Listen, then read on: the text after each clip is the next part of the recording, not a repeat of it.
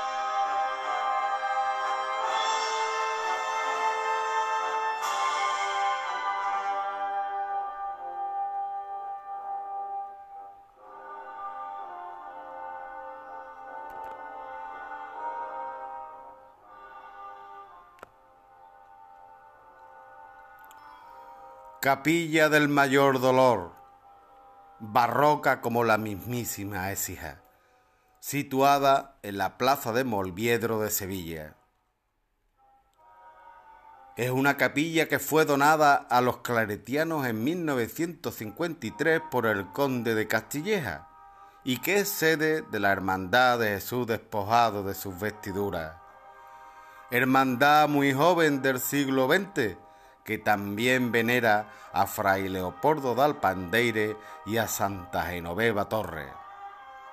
Es una capilla pequeña de una sola nave, destacando su retablo principal donde están situados los titulares de la hermandad y que está presidido por Jesús despojado, obra de Antonio Perea en 1936. El corazón de Jesús, por medio de las religiosas angélicas, está muy ligada a esta hermandad, al igual que aquí en Écija la hermandad de Jesús sin soga, que incluso saca a la calle en procesión al Sagrado Corazón de Jesús y que es llevado por costaleras. Los nazarenos de esta cofradía procesionan con túnica color crema y antifaz y capa negra. Hace un via crucis cada quinto domingo de la cuaresma y su nombre completo es humilde y fervorosa hermandad y cofradía de Nazareno de nuestro Padre Jesús despojado de sus vestiduras y María Santísima de los Dolores y Misericordia, mayor dolor de Nuestra Señora, San Juan Evangelista, San Bartolomé Apóstol y San Antonio María Claret. Debutó en la Semana Santa Sevillana el Domingo de Ramo de 1941 y desde entonces residió en varias iglesias hasta que en 1982 se trasladó a la actual Capilla de los Dolores.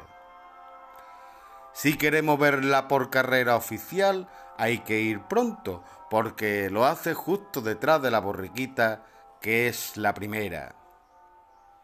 Esta hermandad céntrica situada en este enclave tan singular representa el misterio de Jesús momentos antes de ser crucificado. Los pasos son dignos de ver en su salida por la enorme dificultad. La Virgen, la Virgen de los Dolores y Misericordia, es obra de Antonio Eslava de 1962. Por lo tanto, este año ha cumplido su 60 aniversario de sus hechuras. Paso de palio que tiene como curiosidad que las imágenes de la Virgen y de San Juan están en posición inversa a lo usual. Paso de la Virgen que lleva una reliquia de la Beata Madre Genoveva Torres. Y con la Virgen de los Dolores y Misericordia vamos a dejar Sevilla y la luz del Domingo de Ramos para venirnos a la ciudad de Sijana y su sábado santo fúnebre con la Virgen de la Soledad.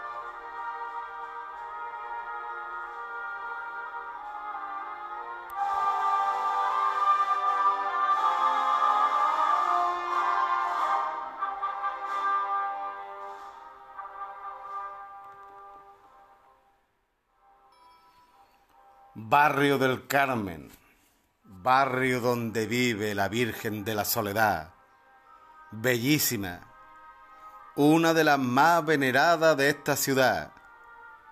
Procesiona en un paso de estilo ecijano esta Virgen anónima relacionada a la Rordana y que casi todos coincidimos en que es una talla de las más bellas que procesionan en esta Semana Santa de Écija en un paso que es una obra de arte. La real, muy ilustre, antigua y noble cofradía de Nazareno de Nuestra Señora, en la consideración de sus angustias y soledad, santo entierro de nuestro Señor Jesucristo y del dulce nombre de Jesús, fue fundada en el siglo XVI, en el año 1573, gozando desde ese momento de un gran prestigio y que no solo es a nivel local, sino que los numerosos visitantes que vienen a ver a esta estación de penitencia pueden corroborar lo que estoy diciendo en estos momentos. Cofradía que procesiona con túnica blanca con antifaz y capa en negro en todos los tramos en los tres pasos que desfilan. El primero de ellos es la quinta angustia, que es un misterio obra del ecijano Rafael Amadeo Rojas del 2008, sustituyendo a las imágenes antiguas del siglo XVI y que es un paso que sirve la Semana Santa de Écija como cantera de costalero. En ese año del 2008, en el estreno del nuevo misterio, desgraciadamente cayó un tremendo aguacero sobre toda la hermandad. A continuación viene la imagen más antigua de la Semana Santa ecijana, nuestro Señor Jesucristo yacente, que es de estilo gótico y de autor desconocido del siglo XV y que solamente es acompañado musicalmente por el toque de matraca y los tambores roncos de la decuria romana procesionando sobre ruedas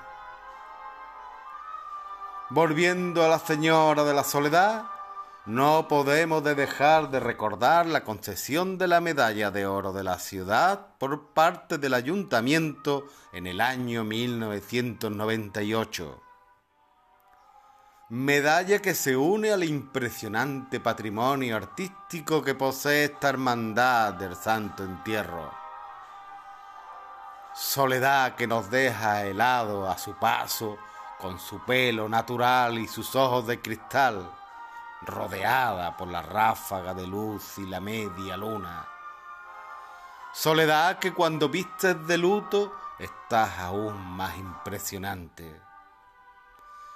La soledad de María nos impresiona, como siempre. Virgen de la soledad, danos paz.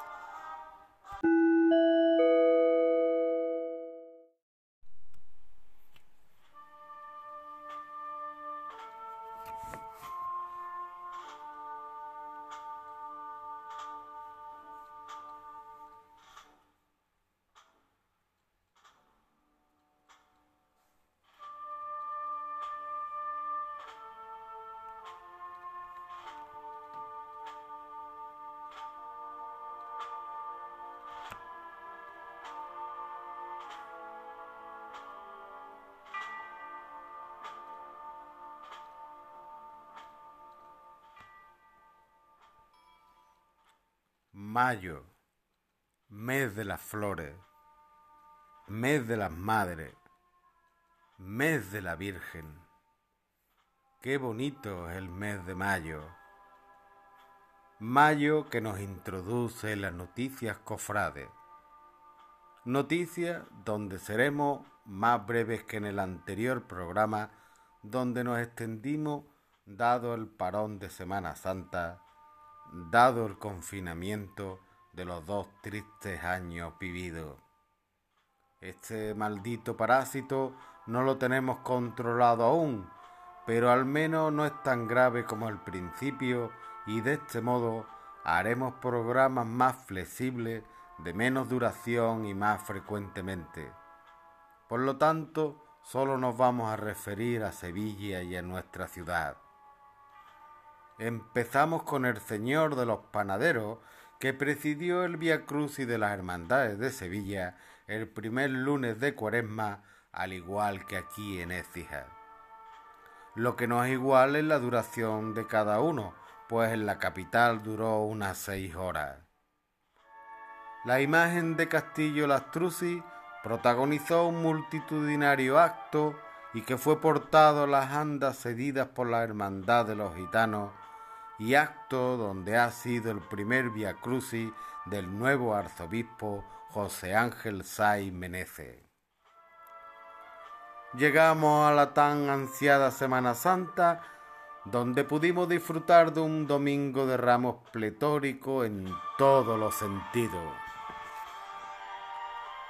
Pero todo se torció al día siguiente, donde la lluvia destrozó el lunes santo tanto en Sevilla como en Écija. En la capital las hermandades que tenían su salida temprano lo hicieron, teniendo que refugiarse al llegar la tarde. Tarde donde las cofradías que tenían su horario de salida ya no lo hicieron. Si la lluvia destrozó el lunes santo, al martes santo lo castigó y donde ninguna hermandad hispalense pudo hacer estación de penitencia. Penitencia que no pudo hacer con su hermandad del buen fin franciscana el cardenal Carlos Amigo Vallejo, arzobispo de Sevilla durante 27 años, ya que falleció en el Hospital Universitario de Guadalajara a los 87 años. Hermandades sevillanas que amaba, siendo el arzobispo que coronó a la mismísima esperanza de Triana. Nos vamos con el resucitado. La hermandad sevillana hará una salida extraordinaria el próximo 22 de octubre con motivo del 50 aniversario fundacional. Del resucitado al Santo Entierro Magno en el sábado santo del año que viene 2023, donde la Hermandad del Santo Entierro ya trabaja en el que puede ser un sábado santo para la historia. Y terminamos el apartado de la ciudad de Sevilla y nos venimos para Écija. Pero antes haremos mención al majestuoso templo gótico que se está construyendo en honor a la Virgen de Fátima, encontrándose ya al 70%. La ciudad portuguesa tendrá esta nueva iglesia que estará dentro de un complejo donde los jóvenes tendrán formación. Habrá un colegio, un museo de arte sacro y auditorio. En febrero en febrero pasado, aquí en Écija y en la iglesia de San Gil, se presentó el primer cartel dedicado a la juventud cofrade cijana y promulgado por la Hermandad del Altozano. Hecho importantísimo. Bajamos la calle San Antonio para llegar a las inmediaciones de la iglesia de Santa Cruz donde se encuentra la Casa Hermandad del Silencio, local donde se volvió a celebrar la entrega del llamador, recayendo en este caso en don José Manuel González, que mejor persona no puede ser, además de ser un ejemplar cofrade. De Santa Cruz nos vamos a Santa Bárbara, donde tuvo lugar la decimoséptima edición del pregón arcostalero a cargo de otro gran cofrade como es don Sergio Hidalgo Vega. Pregón que contó con la actuación de Amuezi, pregón que duró el tiempo exacto para que todos los que asistimos disfrutáramos con este pregón de una buena calidad. Cruzamos la Plaza de España Cruzamos el salón y tomamos dirección a la iglesia de San Juan y al teatro municipal, donde tras 730 días de espera, por fin, don Manuel Jesús Heredia pregonó a la Semana Santa de Écija. Semana Santa de Écija que vamos a cuidarla, por favor. Está documentado que existe desde el siglo XIII y que podría ser un motor importante para nuestra ciudad. Ciudad de Écija que vio a su nazareno abrazado la cruz en el Vía y del Consejo de Hermandades. Nazareno del silencio cijano de Pedro Rordán, que nos transporta en el tiempo y que nos vacía de maldad viendo su rostro. Ahora, una noticia que nos da mucha tristeza a todos. La lluvia, pero más bien la dejadez, fueron las posibles causas del derrumbe de parte del tejado de la iglesia conventual de la Merced. No se trata de echarle la culpa a nadie, sino que entre todos debemos de arreglar este triste tema. Porque recordemos, es Semana Santa declarada de interés turístico nacional. Nos vamos a una noticia mucho más agradable, pues la Virgen de los Dolores de San Gil será coronada canónicamente en octubre de 2023. Y otra noticia que engrandece nuestra Semana Mayor fue la salida en Via Crucis desde la Iglesia del Carmen, hecho histórico porque ha sido la primera vez que el Santísimo Cristo de las Penas lo haga.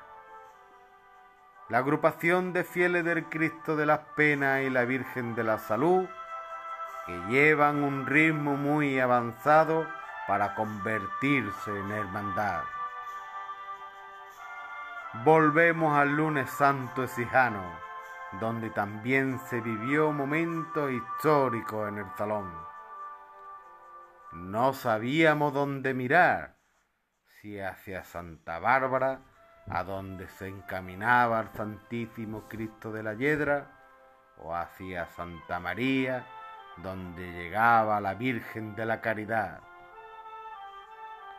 Tras varios minutos dejó de llover y la querida hermandad del puente pudo reorganizarse y volver a su casa, la iglesia de Santa Ana. Si triste fue ver romperse el cortejo de la hermandad de la Hiedra, más lo es aún que la lluvia impidió salir a la hermandad de los estudiantes al día siguiente, martes santo. Nos quedamos sin ver al Señor de la Misericordia.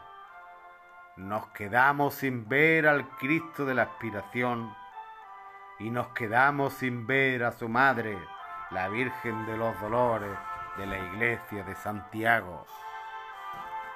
Pero para terminar, vamos a dejar buen sabor de boca y donde el nuevo sin pecado de la Hermandad del Rocío de Écija fue bendecido la capilla de la patrona la Virgen del Valle, haciendo posteriormente una procesión hasta la iglesia de Santa María, donde se encuentra su capilla. Dejamos las noticias y nos vamos con la Macarena.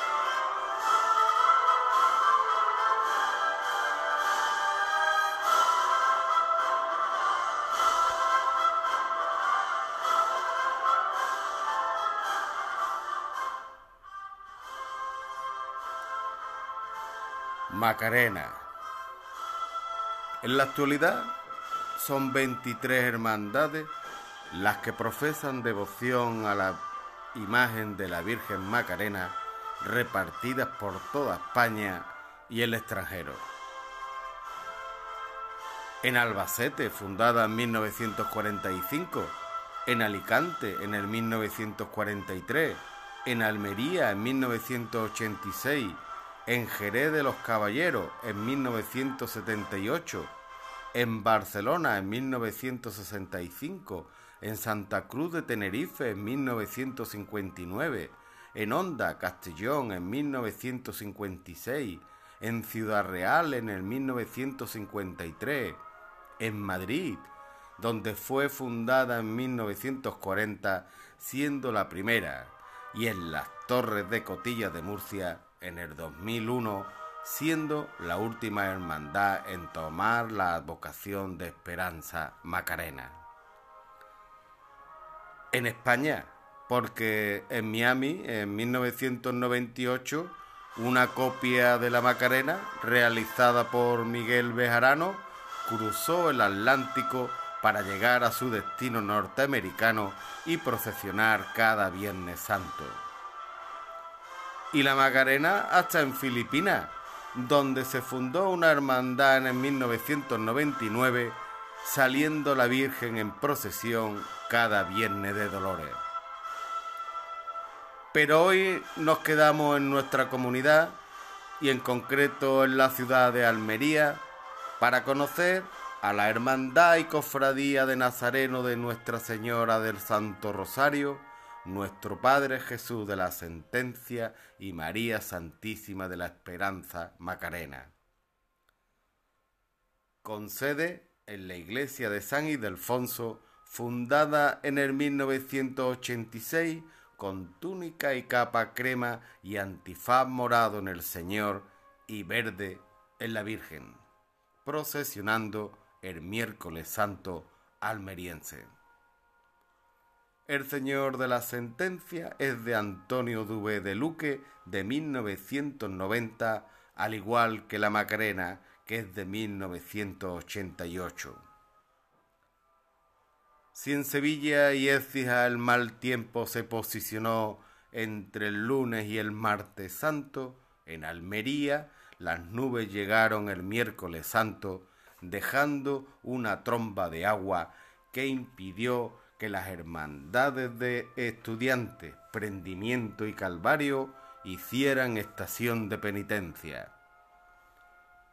Pero la hermandad de la Macarena desafió al tiempo y procesionó, siendo la única en el miércoles santo almeriense. Como hemos comprobado, es una hermandad muy joven, pero que tiene un gran equipo de trabajo, haciendo cosas siempre para engrandecer a la hermandad. Hermandad que tiene ilusionantes proyectos como la nueva casa museo de la Macarena. Pues nada, a seguir trabajando para la hermandad y para la Semana Santa. Mucho ánimo desde toda la Semana Santa. Vamos a dejar Almería, dejamos Andalucía y nos vamos viajando por la ruta de la Plata hasta Cáceres.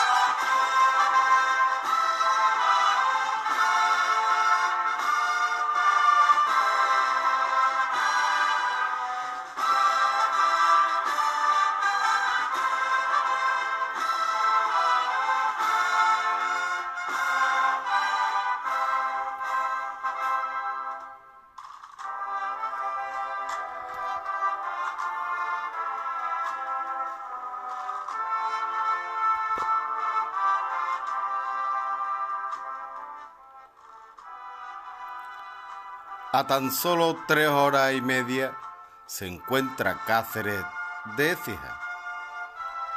Cáceres, fundada por los romanos y que tan solo tiene poco más de 95.000 habitantes, pero con el término municipal más grande de España. Cáceres es uno de los conjuntos urbanos de la Edad Media y del Renacimiento más completo del mundo y declarada Patrimonio de la Humanidad por la UNESCO en 1986. Cáceres posee algunas cofradías que son de las más antiguas de España, como la del Nazareno y la de la Misericordia. La Semana Santa de Cáceres, declarada de interés turístico internacional en el 2011, tiene tendencia y tradición castellana, aunque parece que la influencia andaluza está avanzando poco a poco y cada vez más son los pasos llevados por costal y no al hombro. Cáceres tiene 17 hermandades y hoy vamos a conocer a la más joven, a la Hermandad de Jesús de la Lealtad despojado de sus vestiduras y María Santísima de la Pureza, que aún no procesiona. Fundada en el noviembre del 2018 y que hace estación de penitencia el martes santo con túnica, capa y antifaz blanco y que tiene su sede canónica en la parroquia de Santiago. La imagen de nuestro Padre Jesús de la Lealtad es de escuela cordobesa de Pablo Porra y Juan Jiménez en el 2021. Imagen que ha procesionado por primera vez este año de 2022, siendo una gran imagen. Imagen que viene a engrandecer a la Semana Santa cacereña, al igual que pasará con la futura hermandad del Santísimo Cristo de las Penas y María Santísima de la Salud en nuestra ciudad. Vamos a dejar la impresionante Cáceres, cogemos de nuevo la vía de la Plata y nos detendremos antes de llegar a Écija en Araal y conocer su Semana Santa.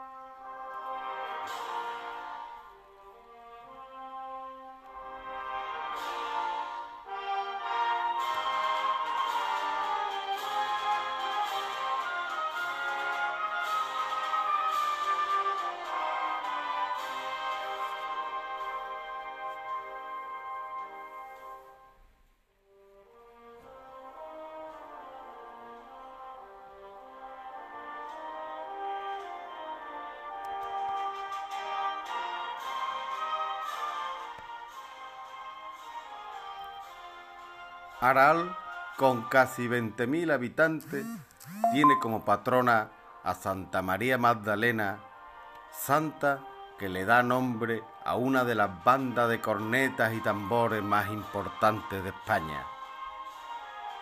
Patrona que lleva este nombre al haber coincidido la reconquista con el Día de la Santa el 22 de julio. En su Semana Santa y en la tarde del Viernes Santo procesiona la Hermandad de la Esperanza. Tiene su sede canónica en la parroquia de Santa María Magdalena y que hace estación de penitencia con dos pasos, el Cristo de la Esperanza y la Virgen de las Angustias. Sus nazarenos visten con túnica y capa blanca y antifaz verde hermandad del siglo XVII, aunque sus imágenes son contemporáneas, talladas ambas por Manuel Pineda Calderón, la Virgen en 1938 y el Cristo en 1946, y que es un imaginero alcalareño. Hermandad conocida por lo de los 33 hermanos en sus orígenes hermandad digna de ver el próximo Viernes Santo. Hermandad que vamos a dejar porque nos vamos de la campiña sevillana para irnos cerca de la capital al pueblo con más habitantes de la provincia y conocer al cautivo de dos hermanas.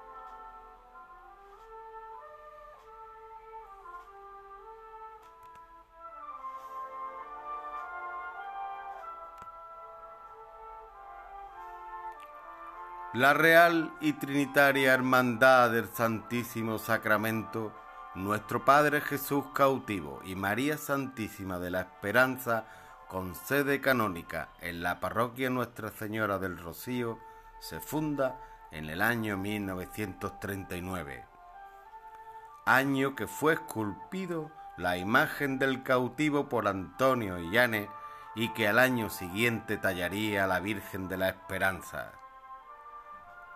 Hermandad que nos demuestra que en la vida cada día más hay que seguir el mensaje de Jesús que está vigente y necesitamos llevarlo a cabo sin consecuencia ni prejuicio. Es el cautivo el que nos pide en cada instante que vivamos el Evangelio llenos de esperanza y que siempre siempre estará esperándonos el sagrario hasta el fin de los tiempos. Los nazarenos visten túnica y capa blanca con antifaz morado en el Señor y verde en los tramos de la Virgen. Y ya estalló al Señor sin muestras de sangre, sin muestras de ansiedad. No pudo marcarle el rostro con muestras de sufrimiento y martirio alguno para que solo fuera amor lo que vieran en sus ojos. Hermandad que tuvo la suerte de contar con la presencia del cardenal amigo Vallejo en el 1985 en su estación de penitencia. Domingo de Ramos parecido al nuestro, pues salen la borriquita y el cautivo, al igual que Nécija cofradía del cautivo que tiene a María del Rocío Granado Avilés como hermana mayor y que es una gran colaboradora con entidades como Cáritas, Cruz Roja, Médicos Sin Frontera, etc. Cofradía que se encuentra dentro de las diez hermandades que procesionan en la Semana Santa Nazarena tenemos que resaltar que en nombre de la Virgen en principio existieron dos posturas. Una que se quería que la Virgen se advocara María Santísima de la Paz y la segunda que se llamara de la Esperanza. Lo cierto es que esta segunda idea triunfó. Virgen dolorosa con la mirada algo baja y las manos abiertas que costó mil pesetas. Increíble. Vamos a volver a Écija con mucha esperanza después de visitar Aral y dos hermanas para hablar y conocer los cultos de nuestras hermandades y animaros a visitar nuestras iglesias mediante el jubileo circular.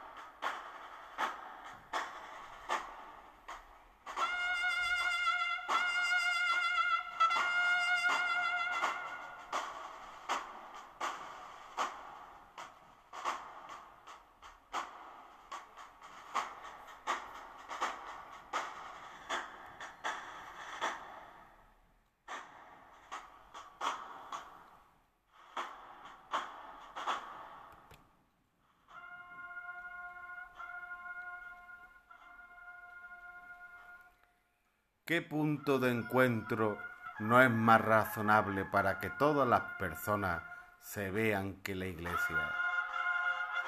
Iglesias exijanas que durante todo el año celebran los cultos de las hermandades de penitencia y gloria. Templos exijanos que desde el mismo día 1 de enero celebran la solemnidad de Santa María, Madre de Dios. Curiosamente, es la Hermandad de la Soledad la que a los dos días siguientes en la iglesia del Carmen celebra el culto al dulce nombre de Jesús. Y como no puede ser de otra manera, la primera procesión en salir en la Semana Santa de Écija es la primera en tener sus cultos, pues el trido de la borriquita se celebra la segunda semana de enero en la iglesia de Santa María. Ya en febrero, y en la iglesia de Santiago, la Hermandad de los Estudiantes celebra los cultos a la Candelaria. Seguidamente, también en febrero, pero en la capilla de Santa Ángela de la Cruz, se celebran los cultos al Señor del Amor. Nos vamos a Santa Cruz, donde el Cristo de la Sangre celebra su solemne quinario aún en febrero. Quinario que también celebra la Hermandad del Cautivo en Santa María, pero que termina ya en el mes de marzo. Fecha que también coinciden con la Hermandad del Cristo de la Yedra. Curioso que la Hermandad de la Caridad se tuviera que resguardar este año en Santa María. El mes de marzo comienza con el trido del Cristo de columna y azote del confalón en la victoria, que también coincide con el quinario del Nazareno del silencio. Y siempre seguidamente viene el quinario del Nazareno de San Juan. También, a mediados de marzo, la Hermandad de San Gil celebra los cultos a San Juan de Dios. De San Gil a Santiago, donde se celebra el triduo al Cristo de la Expiración. Mes de marzo, donde el grupo de fieles del Cristo de las Penas celebra cultos en honor a sus titulares en la iglesia del Carmen. Aún en este mes, la Hermandad de Jesús sin soga celebra triduo al Señor. Triduo que coincide con el de la Virgen de la Soledad y llegando al final del mes, la hermandad del Confalón celebra los cultos a las siete palabras con el solemne sextenario. En la iglesia de los descalzos, la hermandad de la mortaja celebra solemne quinario a Jesús descendido de la cruz, aún en marzo. Y para finalizar este mes, la hermandad de la piedad celebra el quinario a sus titulares. Ya en abril, la Hermandad del Santísimo Cristo de la Salud celebra el quinario a sus titulares. Acto cofrade que coincide con el trido la Santísima Virgen de los Dolores de la Hermandad de la Sangre. Y al final del mes, en Santa Cruz, el resucitado tiene su triduo. En Santiago, la Hermandad de nuestro Padre Jesús de la Misericordia el día 24 de abril celebra los cultos en honor de este titular. Del 24 al día 29, donde la Hermandad de San Gil celebra los cultos a San Marco. Entramos en mayo, donde también la Hermandad del Altozano y en honor a la coronación de espina de nuestro Señor Jesucristo realiza el solemne triduo no en su totalidad, pero casi que coincide este último trido referido con el trido de la Santísima Virgen de la Fe. Llegamos al 13 de mayo para que la Hermandad de San Juan realice los cultos en honor a San Isidro Labrador. Y terminamos con la novena a María Auxiliadora. Hasta aquí han sido los cultos celebrados por las hermandades de Écija. Pero empezando junio, la Hermandad del Cautivo celebró solemne triduo en honor de nuestra Madre y Señora de las Lágrimas durante los días 1, 2 y 3 de junio de 2022, teniendo función principal el sábado día 4. Como este programa saldrá a la luz antes que la novena al Santísimo Cristo de la Salud, que es también a primeros de junio, pero que no sabemos los días de culto, no se lo podemos comunicar. Pero sí podemos decir que son los cultos que vienen a continuación de la Santísima Madre del Cautivo, la Virgen de las Lágrimas. A mediados de mes llegan los cultos a los sagrados corazones de Jesús y María en Santa Bárbara, aunque en San Gil también se realizan al Sagrado Corazón de Jesús. Dejamos junio y entramos en julio, mes de la Virgen del Carmen. Virgen que tiene su novena en los descalzos por la Hermandad de la Mortaja. Ya en agosto, en la capilla de Santa Ángela, tendrá lugar el trido la Virgen de la Concepción. Avanzamos y entramos en septiembre, donde la Santísima Virgen de la Caridad tendrá sus cultos en la iglesia de Santa Ana y también la Santísima Virgen de los Dolores de la Hermandad de Santiago. Septiembre, mes importante para la Hermandad Mercedaria, pues celebrarán la festividad de la Saltación y los cultos a la Virgen de la Merced. Nos vamos a octubre, donde la Santísima Virgen de la Amargura tendrá solemne triduo los días 6, 7 y 8, con función principal el día 9 de octubre. Seguidamente le toca a la Santísima Virgen de las Misericordias, que celebrará su triduo en este mes de octubre. La Hermandad de San Juan y ya al final de mes realizará culto a uno de sus titulares como es San Francisco de Écija. Entramos en el mes de todos los santos donde la hermandad del cautivo celebrará triduo a Cristo Rey.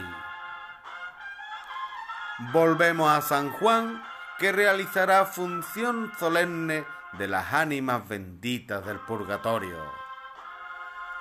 La Mortaja y la Merced celebrarán culto a María Santísima de la Piedad, titular de ambas hermandades.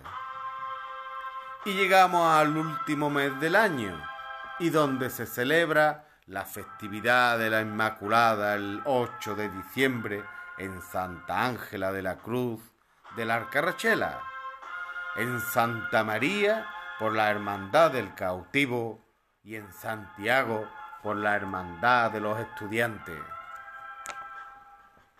Y de la Inmaculada a la Esperanza. La Esperanza del Confalón en la Iglesia de la Victoria tendrá lugar el pregón a la Esperanza y los cultos a la Santísima Virgen de la Esperanza. Año que terminará con los cultos a San Juan Evangelista de la Hermandad de nuestro Padre Jesús Nazareno de la Iglesia de San Juan. Como habéis escuchado, esta es la lista de cultos de las hermandades exijanas y que os animamos a realizar. Y ahora el jubileo circular. Jubileo circular que en el mes de junio se celebró del 1 al 5 en San Gil, del 6 a 8 se celebrarán en Santa Florentina, del 9 al 11 en Los Descalzos, del 12 al 14 en San Francisco, del 15 al 17 en Santa Cruz, del 18 al 20 en Santa Inés, del 21 al 23 en Santa Bárbara, del 24 al 26 en San Juan, del 27 al 29 en Santa Cruz y los días 30 de junio, 1 y 2 de julio terminarán en Santiago. Y después de los cultos de las hermandades sijanas y del jubileo circular, vamos a conocer quizás a la escultora más importante de la historia.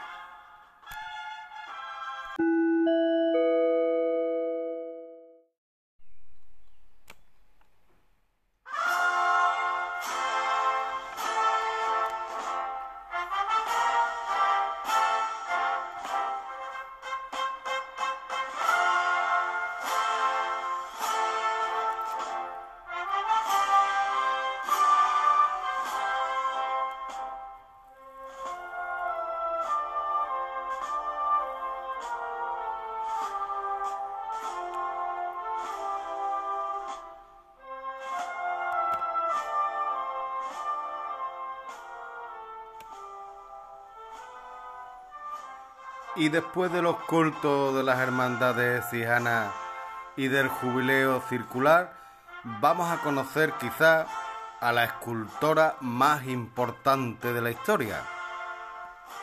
Hija del maestro Rordán, heredó de su padre no solo su apellido, sino también el amor por la imaginería religiosa.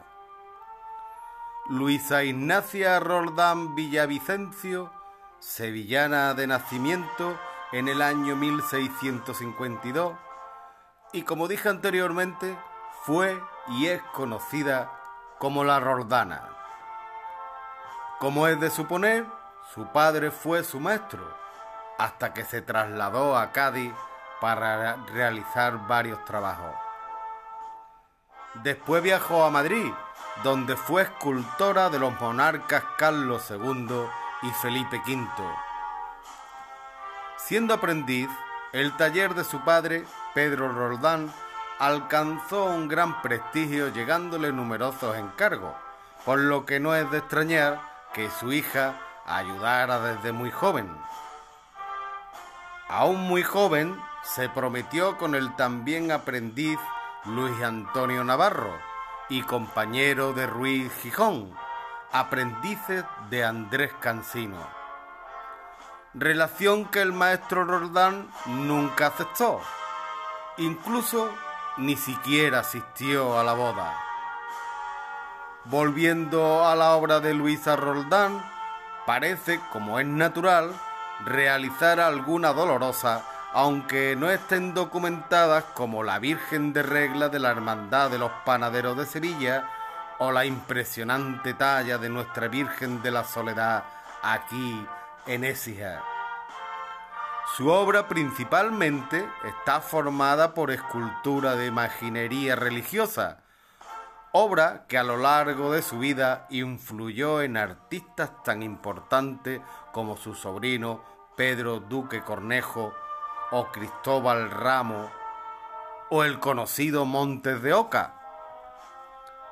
Tiene obras repartidas por toda España y por el extranjero la Roldana, como comprobamos, fue la sucesora de su padre, el gran maestro Pedro Roldán. La Roldana, mujer pionera, Luisa Roldán, primera escultora española reconocida oficialmente. Luisa Roldán talló a la Virgen de la Leche estando en Madrid, talla que se encuentra en la Catedral de Santiago de Compostela.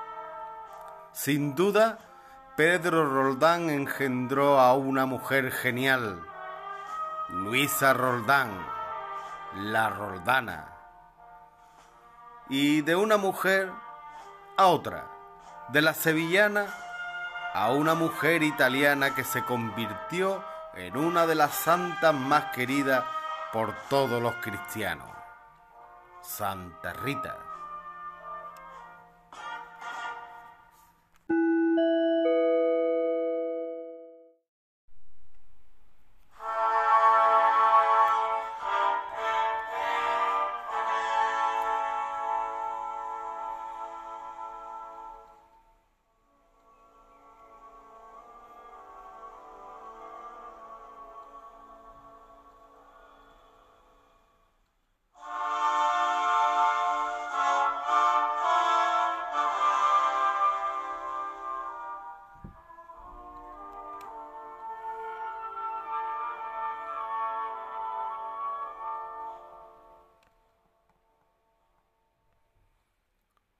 Santa Rita, Rita, lo que se da no se quita.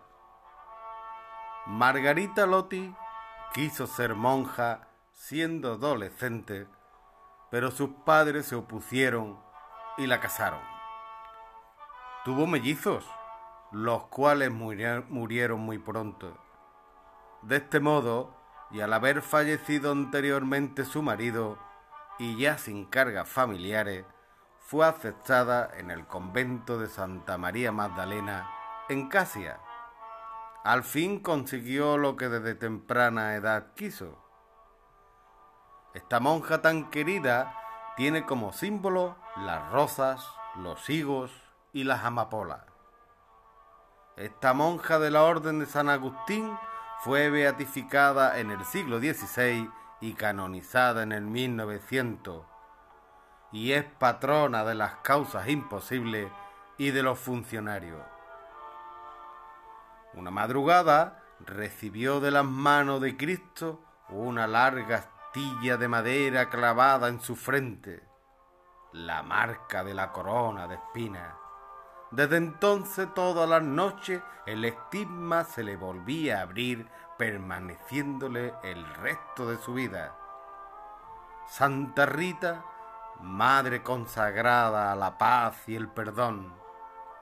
Santa Rita, Rita, lo que se da no se quita. Y de Santa Rita a San Francisco. San Francisco, iglesia en el mismo centro de la ciudad de Écija. San Francisco y la Milagrosa.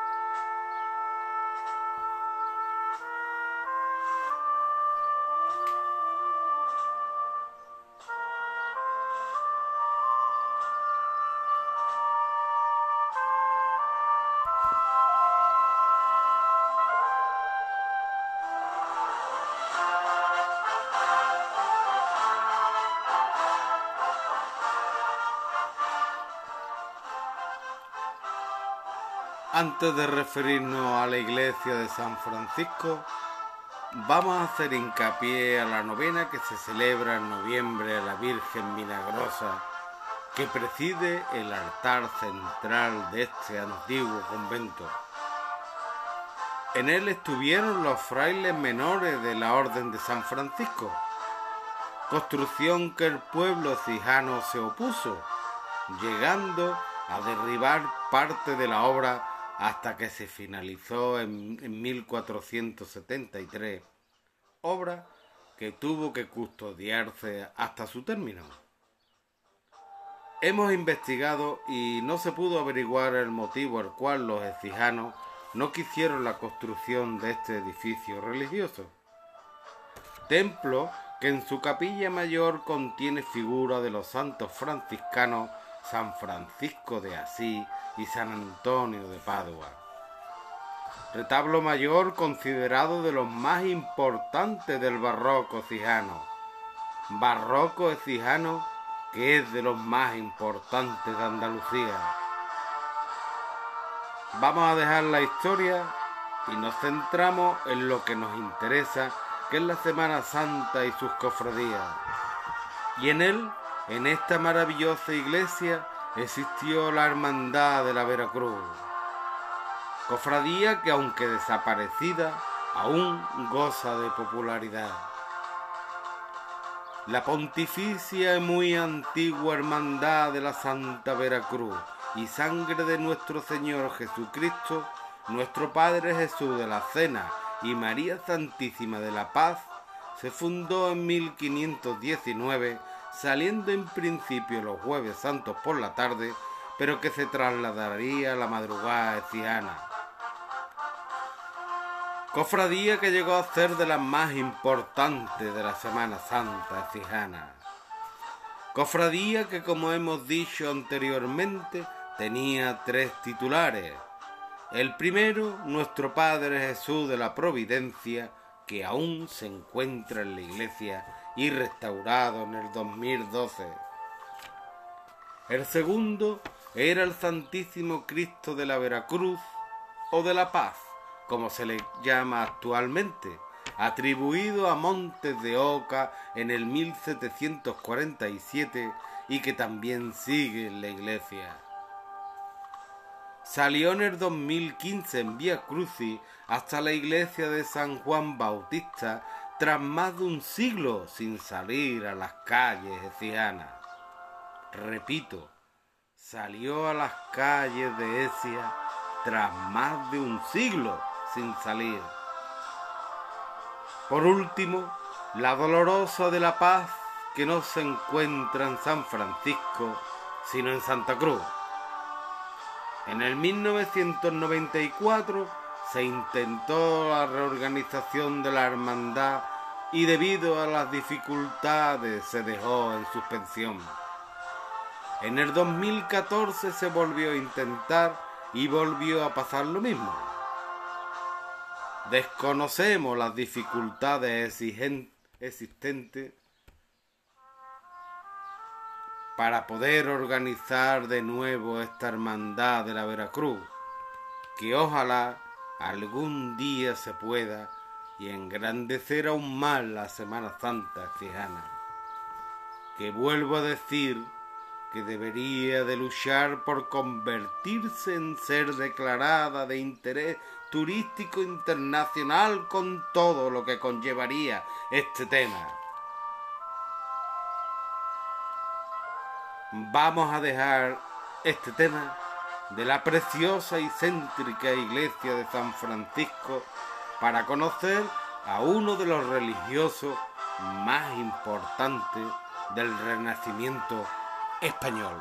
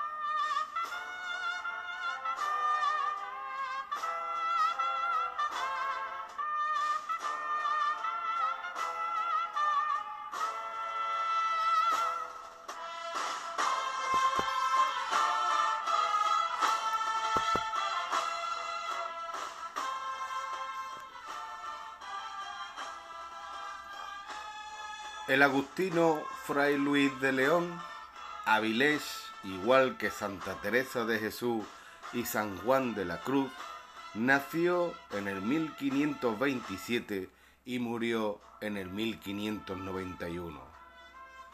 Es uno de los poetas más importantes y que se inspiraba en el deseo de alejarse de todo lo terrenal para poder alcanzar lo prometido por Dios.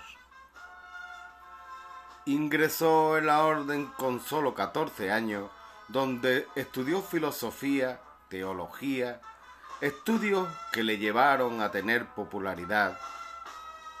Y entonces llegó la Inquisición. Fue denunciado y estuvo en prisión. Recordemos que a San Juan de la Cruz le pasó exactamente igual. En prisión escribió varios libros, entre los cuales está la canción a Nuestra Señora. Ya en libertad, fue simpatizante de la reforma carmelita de Santa Teresa y encomendado a escribir las bases espirituales de las nuevas fundaciones de la Orden de los Agustinos. Actividad intelectual que le llevó a defender la libertad del hombre, lo que le costaría la prohibición de enseñar. Sus obras alcanzaron una gran difusión que a lo largo de los siglos han convertido a Fray Luis de León en un clásico de la literatura española. Fraile que tiene un monumento en la mismísima Universidad de Salamanca.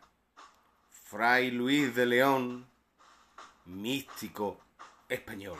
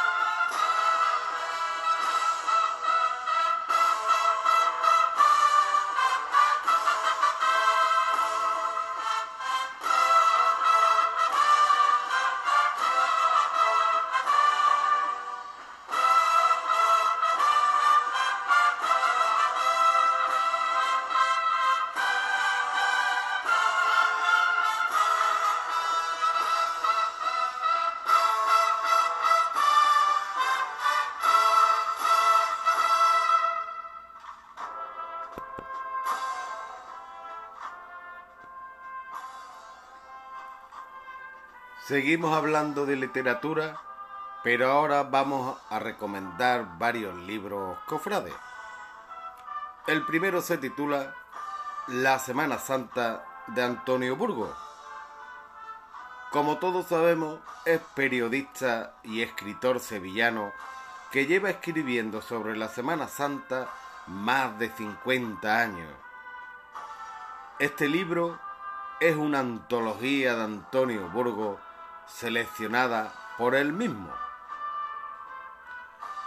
Y el segundo libro que vamos a recomendar se titula Ser cofrade, una vocación, de Ignacio Pérez Franco, libro donde se reflexiona sobre la pregunta de que ¿son las hermandades y cofradías una forma de vivir la fe o un juego puramente estético. Trianero de nacimiento y comprometido con la labor de la Iglesia, nos hace esta pregunta debate en este libro. Y a continuación dejamos la literatura y el humanismo para conocer a la banda de la Cruz Roja de Sevilla.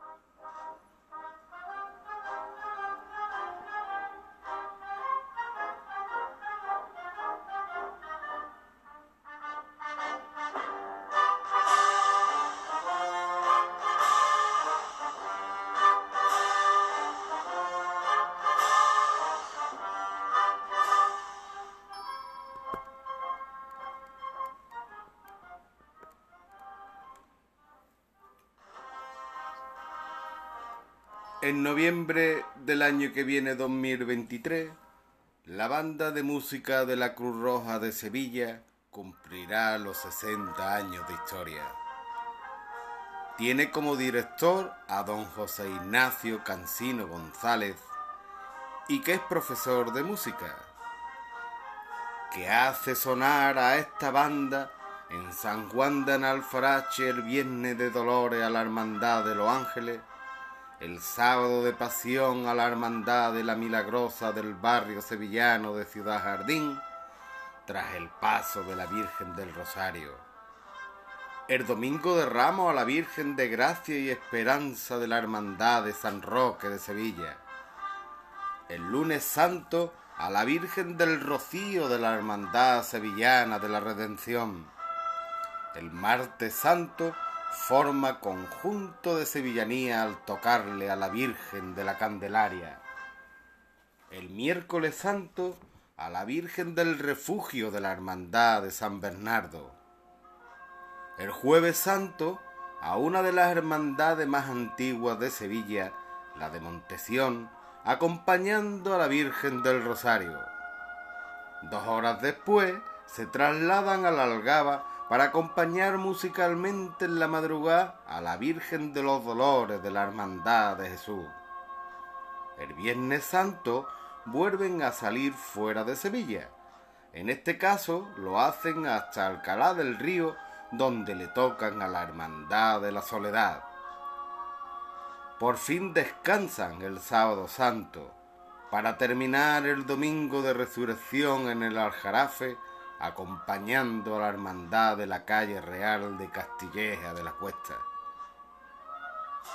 Para terminar con la extraordinaria banda de la Cruz Roja, nos vamos a referir a su último trabajo discográfico titulado Alma y estrenado esta pasada cuaresma. Compuesto de 15 marchas, entre ellas Rosario de Montesión, Pasa la Virgen de la Candelaria, Siempre la esperanza, entre otras, este trabajo discográfico es un proyecto generado para satisfacer a muchos cofrades. Vamos a dejar los sones de la Cruz Roja para volver al misticismo de Santa Teresa de Jesús y la reforma que hicieron ella y San Juan de la Cruz a la orden de Nuestra Señora de Monte Carmelo.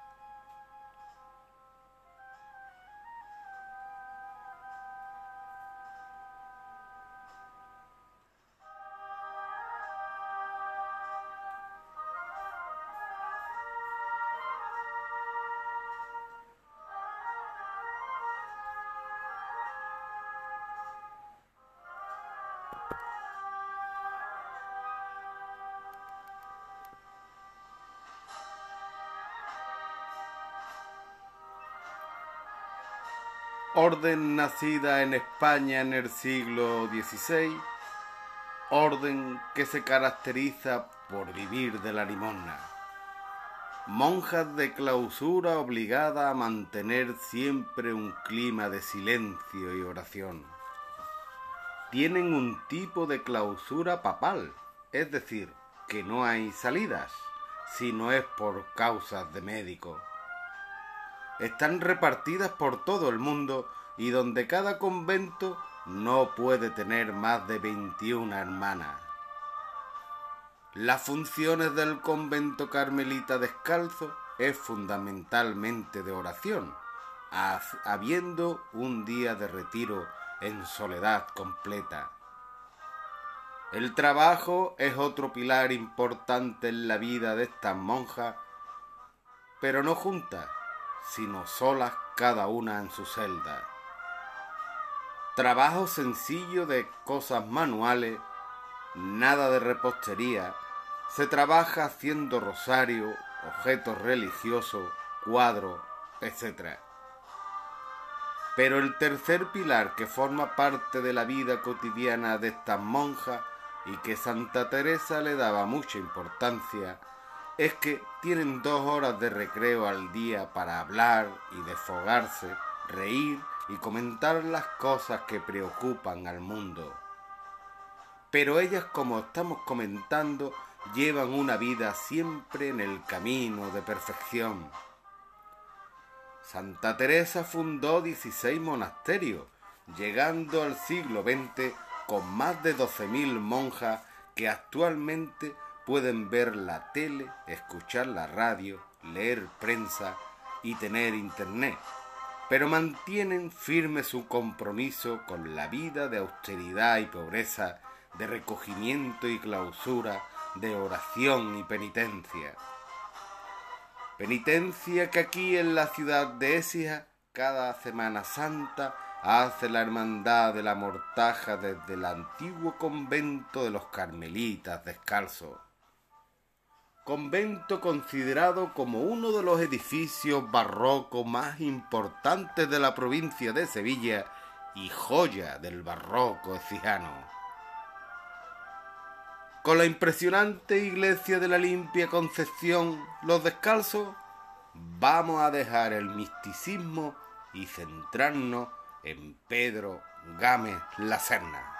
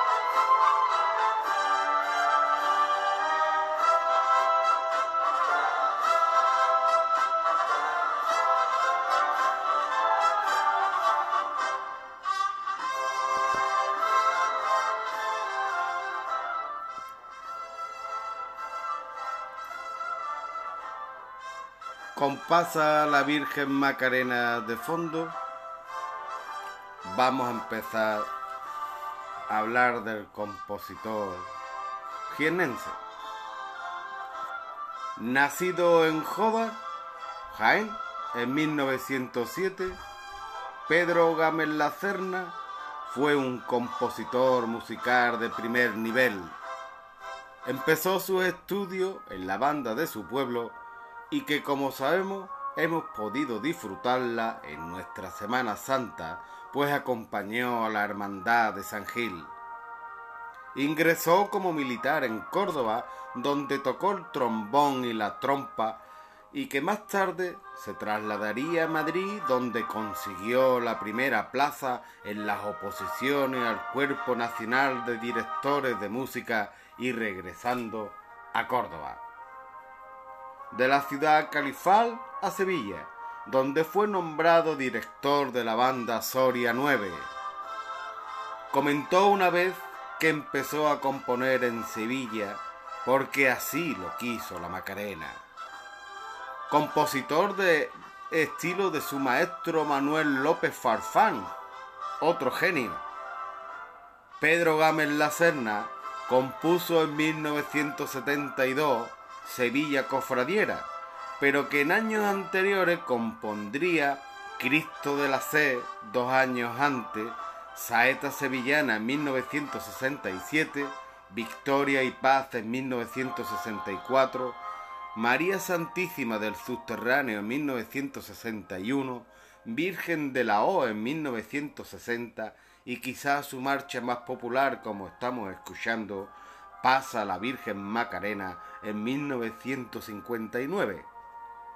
Nos podríamos quizá imaginar al compositor jienense ensimismado viendo pasar a la Macarena y reflejando en la partitura esa vivencia de ver por primera vez a la Macarena. El maestro Gámez Lacerna compuso más de dos mil composiciones siendo propuesta para la medalla de oro de Andalucía. Hoy en día incluso conservatorios como el de Coria del Río llevan su nombre o parques y jardines como en Córdoba.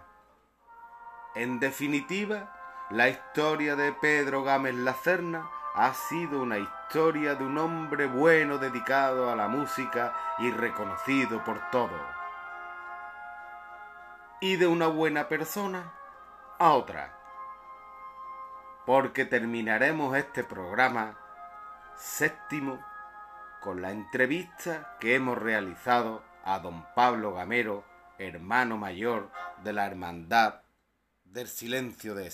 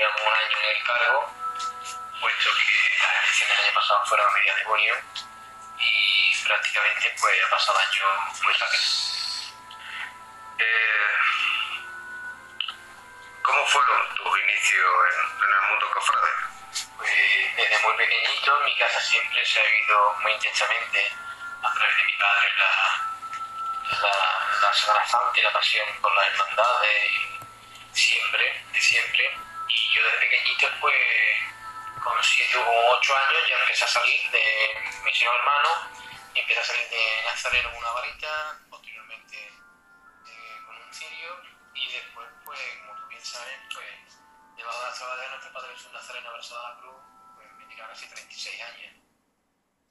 Y ahora, pues, desde este año ha sido el primer año que me he estrenado como como hermano mayor, presidiendo la, hermandad.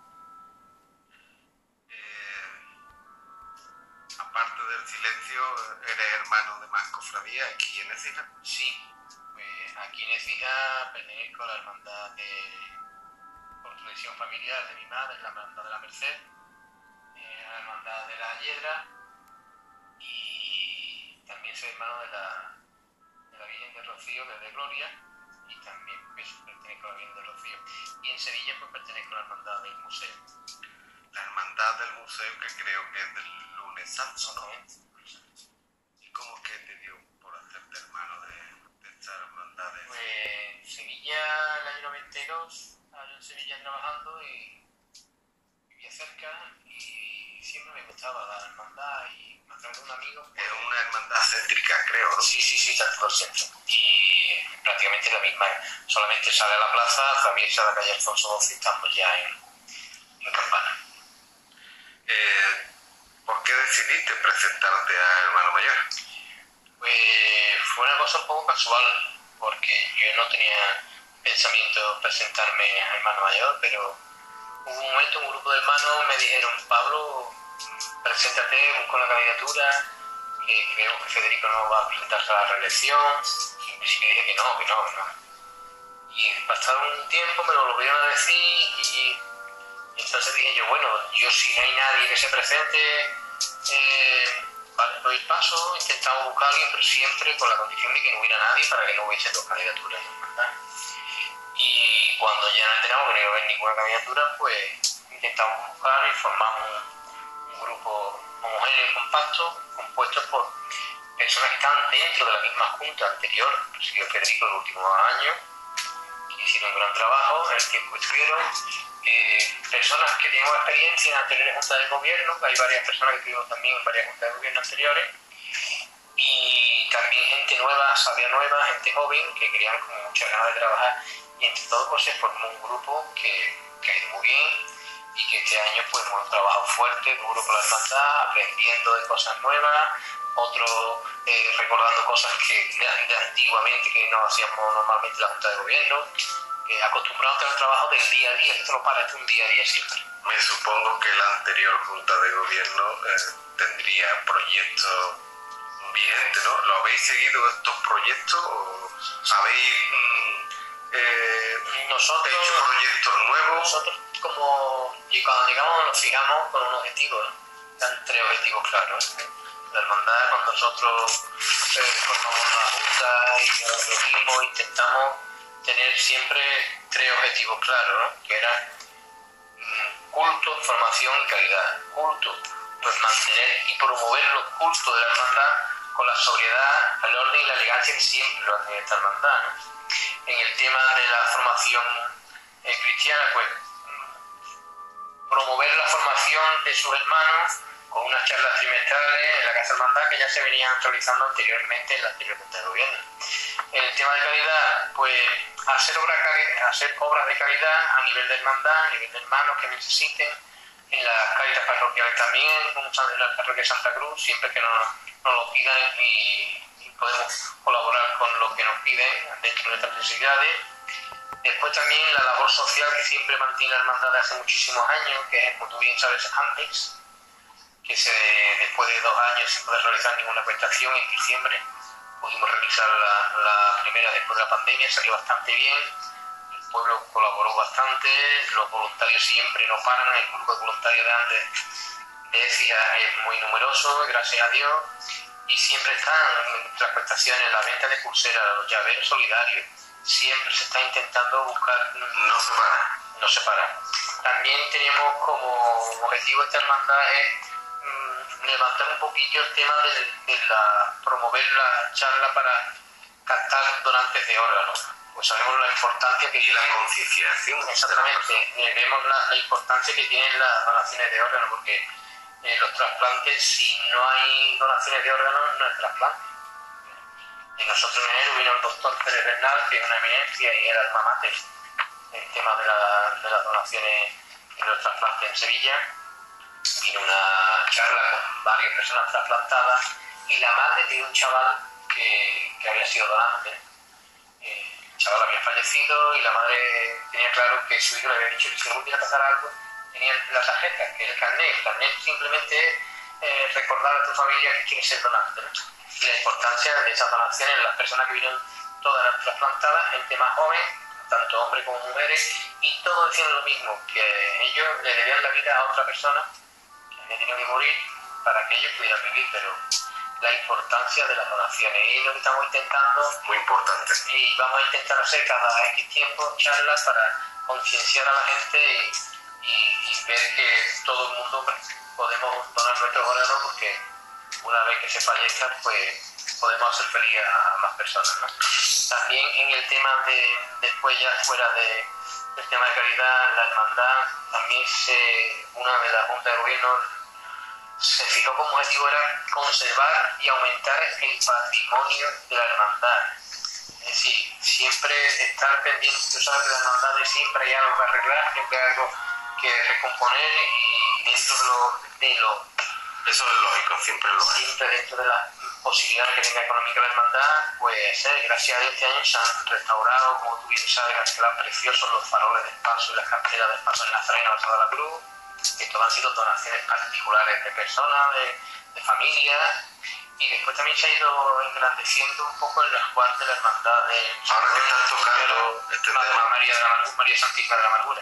Pablo, eh, ¿en qué estado se encuentra las imágenes titulares de la hermandad? Bien, bien, la hermandad de eh, la María Santísima de la Amargura creo que fue a unos 7 u 8 años, 9 años ya se estuvo sometida a una restauración también, pero en el sentido de la cual pues siempre hay que ir arreglando y, conservando. Este año, gracias a Dios, una familia que ha sido la que ha intentado siempre donar y, siempre estar pendiente de que a los titulares no les falte nada de sus posibilidades, pues gracias a Dios se ha estrenado un manto de, una saya bordada de oro fino y un manto de camarín de color, color terciopelo muy bonito, color malva, y después también una saya que se hizo un azul con una estrella, pero esa fue para el tiempo de, de, diciembre, que es muy bonita.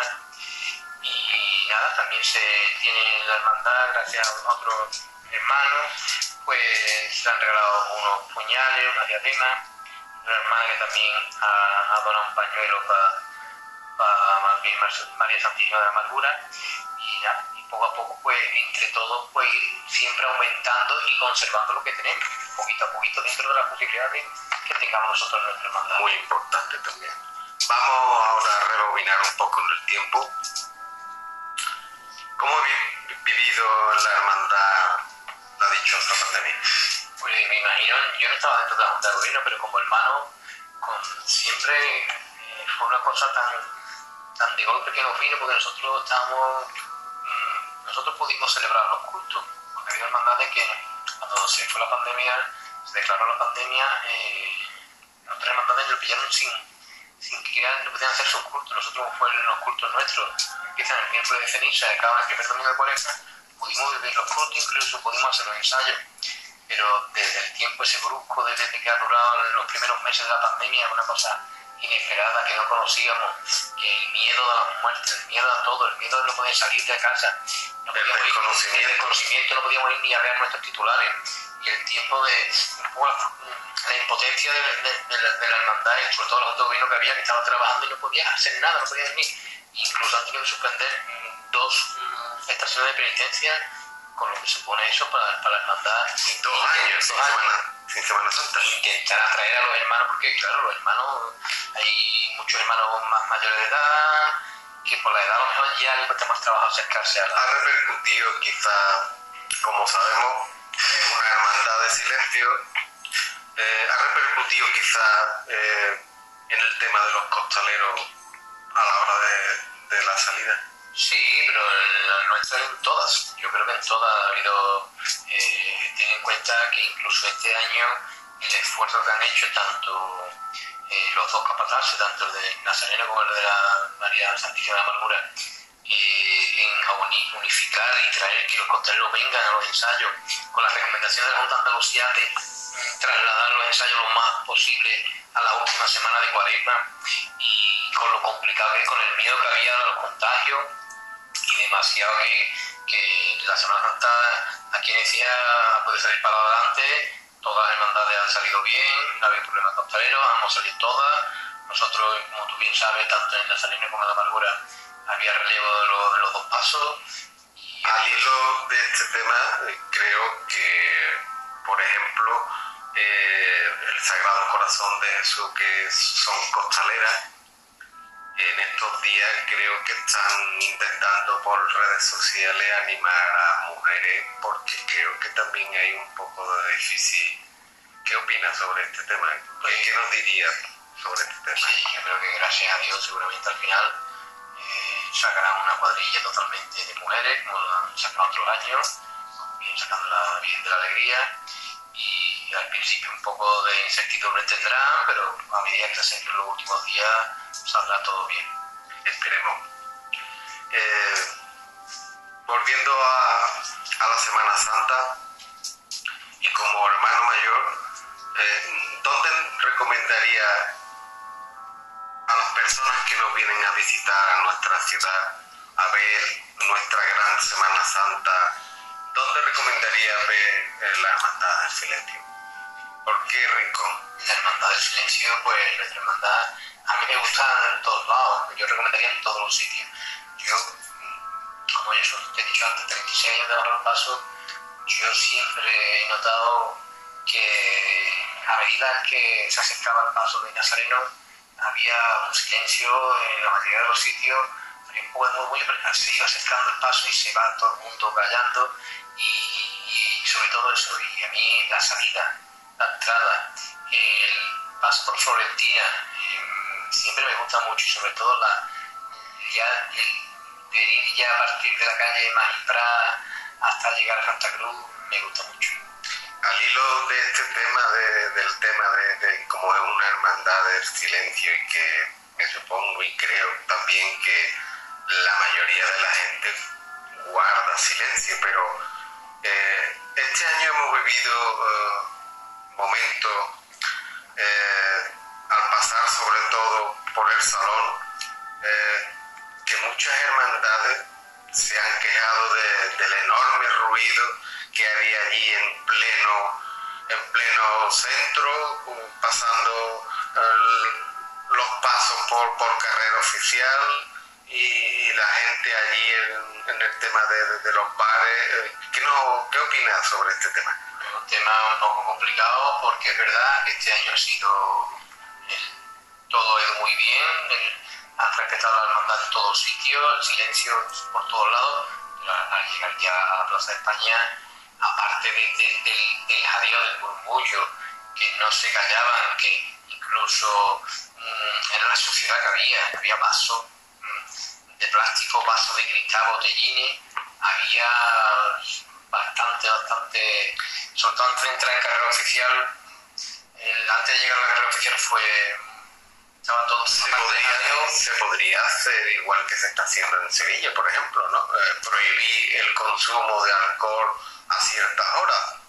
No sé, porque es ya una decisión que ya tiene que ver la demanda del ayuntamiento y que la debe tomar el ayuntamiento, pero eh, lo que está claro es que el público que había muchas veces en algunos sitios no era el público de hermandad, era el público que estaban allí porque pasaba la hermandad por allí, que si pasaba otra cosa... Es, un poco triste este tema, sí, que ocurra pero en fin, esperemos que. Esperemos solucionarlo, que, que el ayuntamiento y el consejo puedan no vuelva a ocurrir más. Exactamente. Porque yo creo que esta Semana Santa que está declarada de interés turístico nacional, eh, ¿qué opinas sobre esta Semana Santa? Después? Pues, que tenemos una Semana Santa, una gran Semana Santa en Ecija. Ecija tiene una Semana Santa magnífica, a altura de grandes ciudades, de grandes capitales de provincias si ten en cuenta que tenemos Semana Santa de domingo de Ramos, domingo de Resurrección, hay muchísimos pasajes evangélicos y, hay preciosas imágenes, eh, pasos preciosos, hermandades que, que tú las pones en otro sitio y, parece que están en otra, en otro ¿Se podría luchar por conseguir que sea de eh, turismo internacional? Ahora mismo ya es desde 1998 es de interés turístico nacional, ¿no? Y eso es gracias porque aquí ellos tienen que ver que aquí hay, decía, hay imágenes de cine escultores como Pedro Roldán, La Roldana, Montes de Oca, Duque Cornejo, Castillo de Astruzzi, Gaspar de la Isla, de Miñarro, y son porque tenemos además, como bien sabe, eh, que es muy difícil, sobre todo en muchos pueblos grandes de, de Andalucía, que no tienen Semana Santa de domingo a domingo aquí tenemos de Domingo de Ramos. Por ejemplo, dos hermanas que el pueblo con más habitantes de la provincia solamente creo que tiene 10 hermandades. Y aquí exactamente no sé el número que tiene dos hermanas, pero que decía, yo creo que la provincia es la que tiene más. Lo es, lo es. Lo puedo corroborar en Y una alegría y un orgullo para, para los vecinos, tiene que tener así. Entonces se podría luchar porque sea de turismo internacional, porque eso sería un motor importante para, para esta ciudad. Pues claro que es un motor importante para esta ciudad, ya lo es, ¿no? Ya tiene que el turismo que viene a decir en, Semana Santa, en Semana Santa el público que aquí, que es una mayoría de pero muchos de fuera que vienen a ver la Semana Santa y, por el interés que tienen de conocer la Semana Santa. Y muchos de ellos vienen y, y vuelven a repetir, y sobre todo también Fíjate que hay, hay la Semana Santa, que es la semana de, yo creo que es la fiesta de más tradición de, de los pueblos, sobre todo aquí en Ecija también, que vienen familias de fuera, que están fuera, cada uno en Madrid, Valencia, Barcelona, Bilbao, y vuelven a, a, vivir la Semana Santa, vienen a Ecija, salen en su hermandad, sea el día que sea, y se vuelven a su... En ese sentido, ¿suelen ver la Semana Santa en otros sitios? me gusta la Semana Santa de muchos sitios, sobre todo en Sevilla, y hoy en día a través de las redes sociales, de, de online, las televisiones, se puede compatibilizar y caer aquí y allí y verlo mucho y si no incluso después a través de YouTube puedes ver eh, muchas procesiones, muchas imágenes y lo ves todo.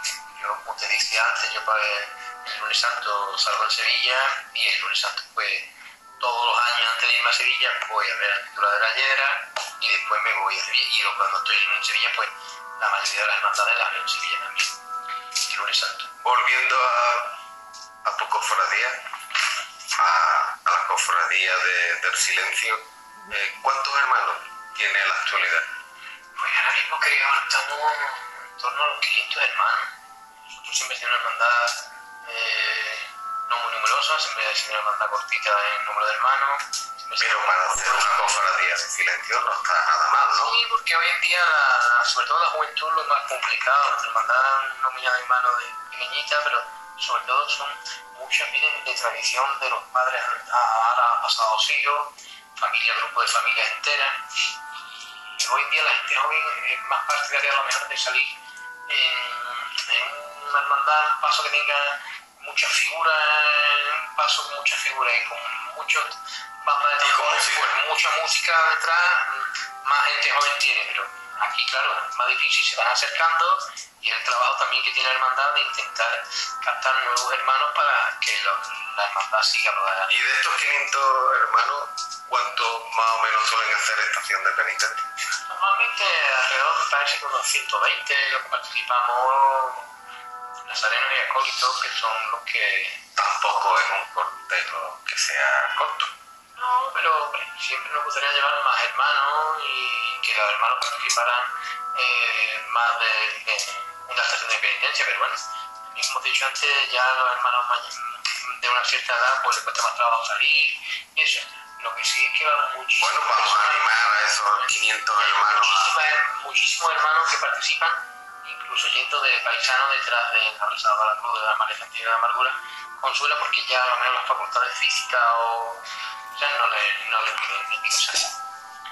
Eh, hace tiempo que se escucha que las hermandades iban a hacer estación de penitencia en Santa Cruz. ¿Qué se sabe de este tema?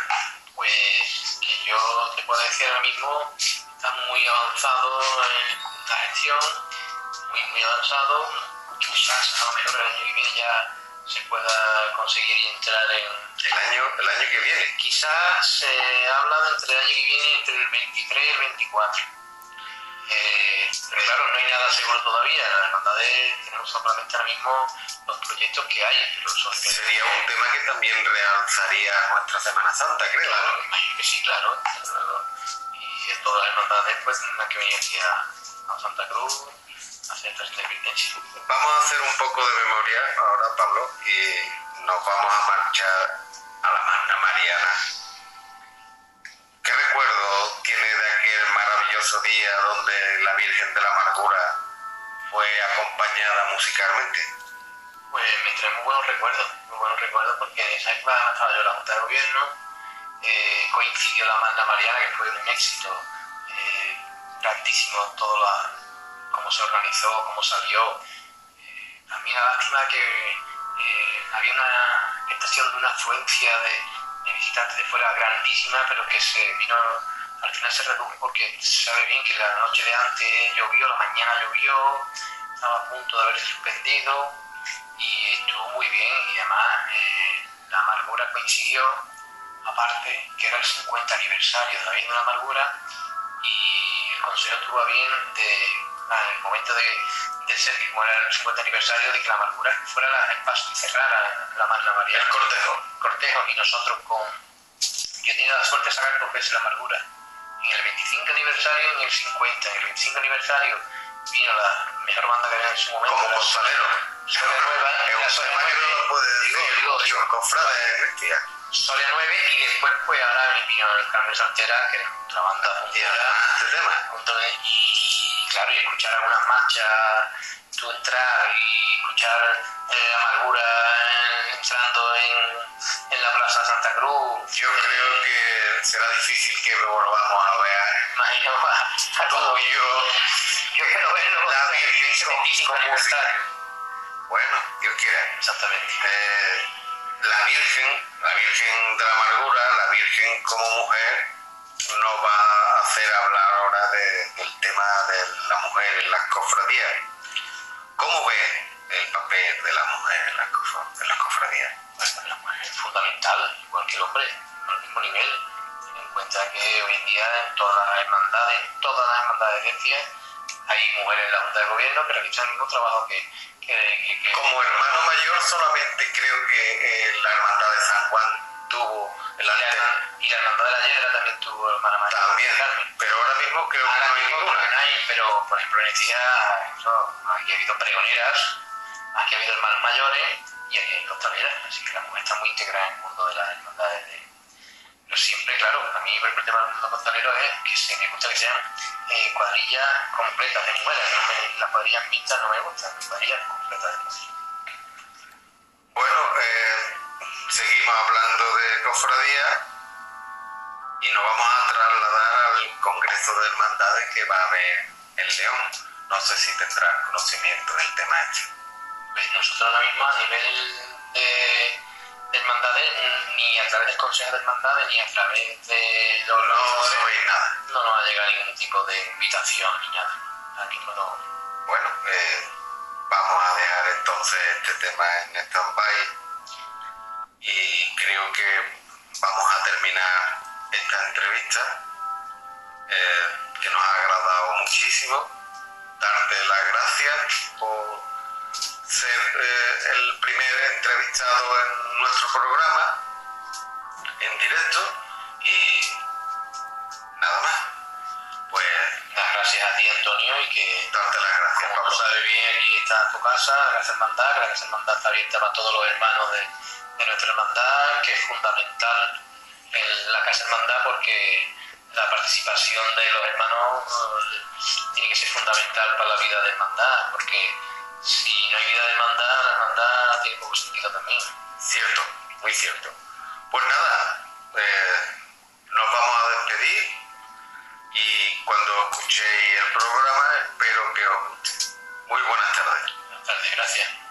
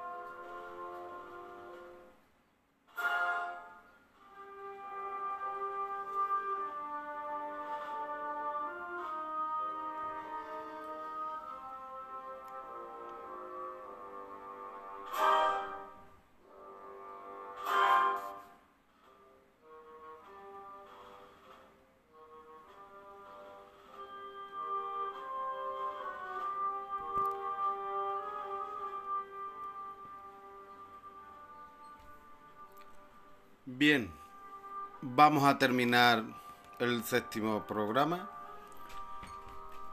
Habemos escuchado anteriormente al hermano mayor de la Hermandad del Silencio, Pablo Gamero, que espero os haya gustado y, y os sirva de, de interés. Eh, desde este programa animamos a todos los estijanos de cara a la Semana Santa del año que viene que nos animemos aún más a que no falten costaleros en ningún paso eh, a que los cortejos sean muy numerosos a que en los cortejos se desfile penitencialmente en condiciones y vamos a recordar que solamente quedan 295 días para el próximo domingo de Ramos 2023. Y recuerden, todo lo que escuchamos son opiniones, no hechos. Y con la marcha Virgen del Valle, con la patrona de nuestra ciudad, que le vamos a pedir salud para todos, nos vamos a despedir hasta el próximo programa. Muy buenas tardes y hasta pronto.